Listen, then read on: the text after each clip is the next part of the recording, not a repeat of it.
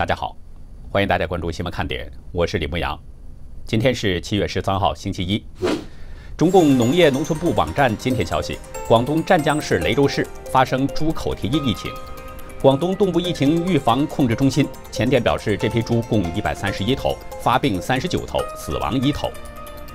美国疾控中心发布一项新研究，中共病毒无症状单身旅行者可能产生可怕影响。有一名无症状女士独自搭乘电梯，结果七十一名与她同乘电梯的都被确诊感染。中国二十七省遭受洪涝灾害，中共昨天首次下拨救灾应急补助款，共计三点零九亿人民币。但是按受灾人口来计算，这笔钱如果不被任何克扣，平均分到个人手里也不到十块钱。下面进入今天的话题：长江流域告急，淮河流域告急，洞庭湖、鄱阳湖告急。重庆、江西、安徽、湖北、湖南、江苏等等告急，全国二十七个省一片汪洋。武汉、南京水位还创下历史新高。昨天下午四点，中共防汛抗旱总指挥部再次提升了防汛应急响应级别，从三级调到二级。洪灾已经爆发，并且持续了近一个半月。一直隐身的习近平昨天终于做出指示，防汛形势十分严峻，防止因灾致贫返贫。不过百姓是只闻其声未见其人，与此同时，中共却是频频与美国斗狠。今天推出了对四名美国政界人士的制裁措施。中共的策略似乎是国内百姓死活无所谓，但国际上面子不能输。中国南方洪灾仍然在持续扩大，长江流域至西南一带已经变成了水乡泽国，鄱阳湖也是频频告急。昨天防总决定将防汛三级应急响应提升到二级。中国水利部副部长叶建春今天表示，六月以来，全国有四百三十三条河流水位超过警戒线，其中一百零九条超出保证水位，三十三条河流超出历史高位。长江、黄河上游、珠江流域的西江和北江、太湖都发生洪水。他说，水利部调动了二千二百九十七座水库，特别是三峡水库等，共拦蓄洪水六百四十七亿立方米，有效降低了长江中下游水位。叶建春同时表示，中国即将进入“七下八上”的防汛关键期。“七下八上”意思就是每年的七月下旬到八月上旬是华北、东北等北方地区的雨季。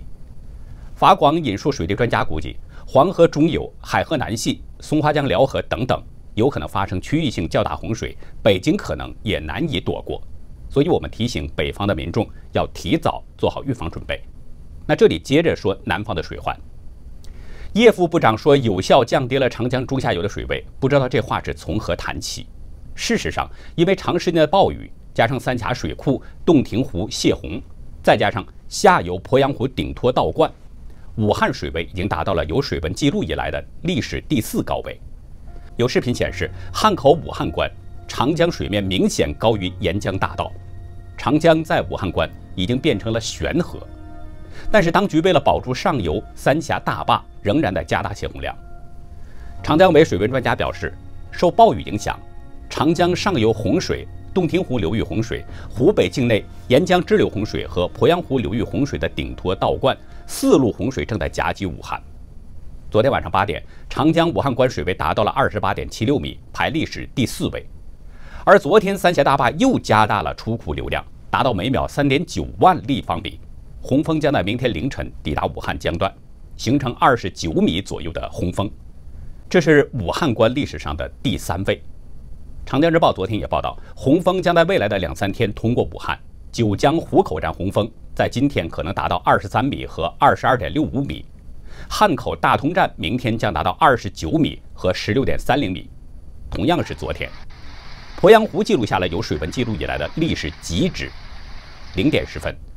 水位高达二十二点五三米，超过了一九九八年洪灾水位的二十二点五二米。不过，当局都只是预警洪峰的到来，并没有告诉人们如何避险。据气象预报显示，今天长江流域的水情会略有减弱，不过明天一直到十六号将会再度加强。乌江、三峡区间、洞庭湖水系西北部、汉江中游、长江中下游干流附近都将有大到暴雨。长江中下游各江段未来几天都会相继出现洪峰。事实显示，今年的洪灾已经超过了1998年的洪灾。那场长江流域爆发的大洪水导致了两千多人丧生，而今年的水患，目前的严重情况已经超过了1998年的洪灾。按照当地人的说法，现在还处于长江汛期的初始阶段。对于超过历史的大洪水，中共官媒却在是淡化报道，大多是一笔带过。央视的画面都是满满的正能量，挑选着报道，看不到民众的挣扎苦痛。而在社交媒体上的水灾照片，很快就会被和谐。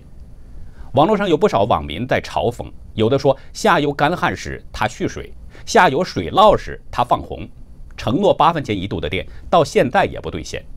也有的说，三峡每秒五点五万吨的水倒下来，相当于一天往下游倾注了三百零二点三个西湖的水。还有网民质疑，当局如此泄洪，是不是置下游百姓生命于不顾？其实这还用质疑吗？事实已经清清楚楚摆在这儿了。整个长江流域，自洞庭湖湖口的湖北监利，一直到出海口上海，几千公里的江面水位全部超过了水位警戒线。这不是一天两天的灾情，但是中共的七常委在灾情发生一个月都是死一样的沉寂。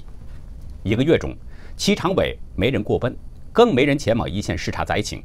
大量网民都在追问领导人去哪儿了。直到七月八号，中共总理李克强去了贵州。考察脱贫攻坚和防汛救灾安置等情况，这才算发出救灾信号。但是贵州并不是最主要的灾区，而且中共官媒对李的行踪也没有太多报道。昨天，习近平终于发出了声音，说防汛形势十分严峻，但是他的讲话却把防洪抗灾和脱贫联系在了一起。中国央视报道，习要求。要认真做好受灾困难群众帮扶救助，防止因灾致贫返贫。从央视的报道来看，习的讲话重点似乎并不在防灾，而是脱贫。北京当局是在担心洪灾可能会导致今年全面进入小康社会的这个目标没法实现吗？北京曾经多次声称，今年要迈入全面的小康社会，农村贫困人口全部脱贫，贫困县全部摘帽等等。六月十号。习到宁夏考察的时候，再次强调年内全面建成小康社会，决战脱贫攻坚。其实有不少分析人士曾经指出，中国经济因为贸易战和中共病毒疫情等多重因素的冲击，今年脱贫是可望不可及，纯粹就是个愚民笑话。但是北京却信誓旦旦，常常挂在嘴边，以致对防灾做指示的时候也没有忘记。这已经是本届中共领导人今年第二次。震惊国际社会了。在武汉因为疫情采取大规模封城的同时，北京当局却在人民大会堂与往届中共领导人吃喝玩乐、歌舞升平。中共领导人一次次刷新人们的底线，越是百姓挣扎在死亡边缘，中国的官员越表现出超强的定力。时事评论员田云在大纪元撰文表示：“从大饥荒到大地震、大洪水、中共肺炎疫情，中共治下人祸多过天灾，人祸。”加剧天灾。提到大地震呢，这里再说一下河北唐山古冶区，昨天早晨六点发生了五点一级的地震，在京津地区都有明显的震感。网友发来的照片显示，古冶的一处地面高高的拱起，出现了一道明显的裂痕。但是中共专家说，这是一九七六年唐山大地震的余震。中国的专家又给人们来了一板砖，时隔四十多年了，那场地震还没完。不知道是我的孤陋寡闻，还是中共专家让我觉得可笑。不过呢，让网友们笑翻的却是另外一件事儿。今天，中国外交部宣布了反制美国的措施。华春莹表示，即日起对美国国会行政部门中国委员会以及美国国务院宗教自由大使布朗巴克、参议员卢比奥、克鲁兹以及众议员史密斯实施相应制裁。中共的制裁出台，有网友说非常想了解细节，有的嘲讽。厉害厉害，这下你们四个买不了鸿茅药酒了。有的说真有点惨，不能把钱存到中国了，子女也不能到中国读书了，没机会享受帝都之霾，没机会体验三聚氰胺奶粉，也没机会打以假乱真的疫苗。总之，天朝的岁月静好，他们是无缘了。有一位表示，这里面至少有两位都是美国总统的预备队员。更有看热闹的网友说，共匪最好把川普也制裁了。还有网友说，等共匪死亡后，可以把这个笑话编入小品和相声。另一位网友嘲讽说呢，叫花子戴礼帽也要体面了。中共要体面，对美国进行制裁，虽然不会有什么作用，但是这可能会激起美国更多、更严厉的制裁。川普上周五表示，美中关系已经因为疫情而严重受损，所以暂不考虑开展第二阶段的美中贸易谈判。他的空军一号上对记者表示，中共本可以阻止疫情，但他们没有那样做。他说：“我现在不考虑这个问题。第二阶段的美中贸易谈判。”川普的说法意味着美中经贸关系在短期内不会出现缓和。美国仍将对价值大约三千六百亿美元的中国商品要征收额外的关税，而且可能会维持很长时间。贸易战对中国经济的影响是显而易见的，虽然不是直接的冲击，但是高关税却导致了中国的出口下滑，同时有很多在华外企纷纷为了避祸而从中国转移了生产线，这个影响是相当深远的。昨天，白宫贸易顾问纳瓦罗对福克斯新闻表示。预期总统川普会对抖音国际版 TikTok 以及腾讯旗下的微信等应用程式寄出强硬行动。上周，川普当时只是表示要禁止 TikTok，并没有提到微信，而纳瓦罗在采访当中明确表示也将制裁微信。可以看出，美国的制裁措施越来越严厉，范围也越来越广。中共前驻英大使傅莹在上周一的一个论坛上表示。美中关系已经进入了建交以来十分困难的时刻，但可能还不是最低谷。他估计，至少在大选之前，美中关系再出现新的问题的可能性还是高度存在的。是不是这样呢？我们继续看。其实呢，有不少人预测，美中关系已经不可能再回到从前了。即使民主党人执政，在美国朝野一片反共的这个情势下，也不可能再像过去一样。即使美中不会完全进入冷战。美中经济脱钩也是一个现实问题，所以呢，目光长远的商人都会提早多做准备。今天路透社报道了这么一个消息：阿里巴巴创始人马云正在非常罕见的大举减持。说在过去的一年中，对阿里的持股，马云已经从百分之六点四降到了百分之四点八。如果以当前的这个股价来计算，马云已经套现大约是九十六亿美元。不仅是马云在减持。阿里巴巴的另一位联合创始人、执行主席蔡崇信也在减持，持股比例从百分之二点三已经降到了百分之一点六。按照同样方法来计算，蔡崇信可能已经套现是四十一亿美元。现阶段我们知道，大陆股市正在行情上涨，已经吸引了许多散户投资买股。那炒股的人都明白，买股票一般都是买涨不买落。但是马云却在行情看涨的这个情况下大规模的减持，这个现象就很值得注意了。中国有句话：“春江水暖鸭先知。”马云有着不一般的背景，他在现阶段大规模的减持套现，是觉得大陆股市要地震，还是了解到中共又要杀猪呢？其实不管哪种情况，我都觉得应该引起大陆股民的警觉。我们再把目光转向香港。连续两天，香港民主派初选在昨天晚上十一点结束了。目前呢，各个选区的电子票结果已经公布了，但是目前仍在计算纸张票，所以结果要等到周二才会出炉。负责统筹初选的港大法律系副教授戴耀廷告诉记者，这次参与投票的总人数超过了六十万，其中电子投票达到五十九万两千二百一十一人，纸张投票大约是两万一千张。戴耀廷表示，以往的民间投票人数最多的是出现在2014年战中阶段，当时有79万人参与。不过当时大部分是网络投票，真正到实体投票站去投票的人不如这一次多。这次的人数，他说创下了香港纪录，写下了民间投票的新历史。他指出，相信市民在国安法下不惧威胁，坚持通过投票发声。这个坚持的意义已经超越了初选物色候选人的目的。香港民意研究所主席钟庭耀他补充说，二零一四年战中时只有七万人到站投票，而这次却有六十多万人。另一位统筹者前立法会议员欧诺轩表示，部分人对出来投票有忧虑，包括公务员等，但在港版国安法阴霾之下，有近六十万人投票，可以体现出香港人的勇敢。我们在周六的病毒有眼睛的板块说到了香港的疫情。随着港版国安法的订立实施呢，香港疫情也随之加重。香港卫生防护中心传染病处主任张竹君就直呼，这是香港的第三波疫情。那昨天香港又新增了三十八宗确诊病例，其中三十宗本地个案遍布香港岛、九龙和新界，而源头不明的个案共十四宗，创下了单日最高。张竹君表示，个案遍布多区及各行各业，承认疫情有些失控。如果市民松懈，可能会出现几何式上升。过去九天，源头不明的个案几乎占据了相关个案的百分之二十七，这个比例应该说是相当高。中大呼吸系统科讲座教授许树昌认为，这么高的比例显示病毒已经渗透了社区，而这批源头不明个案，他们曾经与谁有过密切的接触，这是难以追踪的，很可能要引起爆发的风险。他建议香港当局应该集中资源截断传染链，包括尽快收紧限制社交距离措施，恢复到三月的水平。许树昌指出，如果社区疫情发展到一发不可收拾的地步，那么。医管局床位很快就会爆满，检疫中心也会被压垮。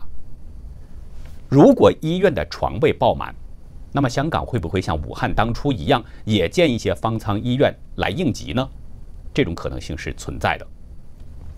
说到方舱医院，我们就顺便再提一句，当时呢有很多人住进了方舱医院，有不少的人呢还发出了各种图片和视频，我们也曾经在其中引用过一些，就是患者抱怨医生。不到位，吃喝拉撒都存在着严重问题。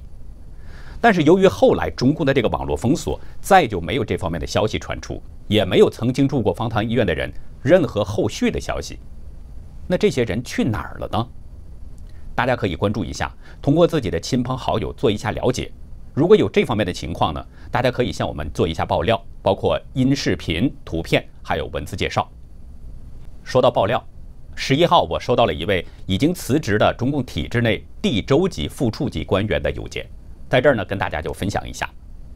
这位朋友目前呢是身在澳洲，但是看信中的描述，他好像不是定居，而是在今年一月他去澳洲看望孩子，结果呢就被疫情给困在那儿了。他告诉我们，因为自己的人生信仰与中共的体制是格格不入，无法苟同，所以被迫辞职了。但是因为他的父母家人都在国内，所以呢，他说现在不方便公开发声。不过他明确表示，如果以后有机会，我一定跟你们合作，为推翻这堵墙做点贡献。他看了我们每个周末的这个病毒有眼睛板块，他说感到非常震惊。在信中，他向我们介绍，二月一号开始，澳洲总理莫里森停掉了与中国的航班，疫情传染并没有大面积的传播。真正做到了可防可控，防疫成果世界各国是有目共睹，包括目前疫情严重的维州，四月份的时候也只是个位数发展。他说，但是不久，维州州长表示要加快参与中共的一带一路，还美其名曰是为了更多的经济利益。尽管总理莫里森提出反对和劝说，甚至美国的国务卿蓬佩奥也公开劝阻，但因为民主国家，他说没有强制性，所以维州州长置若罔闻。这个消息让给我们写信的这位朋友都感到着急了。他在信中说：“当时我一个中国人听了都着急上火。”他说：“中共这条贼船，上船容易下船难。世界上多少国家已经深受其害？就拿他疫情初期隐瞒事实、打击吹哨人、蒙蔽世界，然后又在第一时间把世界各地的防护用品抢购一空，澳洲其实也是深受其害。维州州长怎么还能视而不见呢？”就在维州州长不听劝告，坚持和中共拉近关系之后，他说报应来了。维州最近疫情再次爆发，单日阳性数持续刷新，被迫二次封城。他告诉我们，现在澳洲其他州都关闭了与维州的边境，维州的人和车就像当初的武汉人一样，走到哪里都被拒绝入境。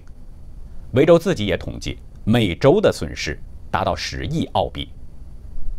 这位朋友在信中还指出，因为自己是体制内的官员，所以对中共的邪恶还是比较了解的。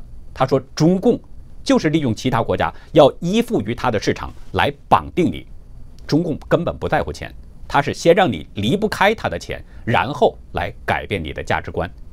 所以呢，他提醒人们一定一定要远离中共，亲近中共就是自掘坟墓。都说不识庐山真面目，只缘身在此山中。但是这位体制内的朋友对中共却有着很清醒的认识，我想，像他这样的人应该不止一个两个，这才是中共最恐慌的，因为来自内部的反击威力才是最大的。我们感谢这位朋友呢，向我们分享这些内容，也希望大家能够从他的邮件当中真的有所收获，接受来的中共内部官员的忠告，远离中共，从内心唾弃他。当彻底的人们精神觉醒之后，天清体透的日子也就不远了。那好，以上就是今天节目的内容。如果您喜欢新闻看点，请别忘记点赞订阅。欢迎周一到周六每天都来准时收看我们的新节目。也请您呢把新闻看点推荐给您周围更多的朋友。感谢您的收看，再会。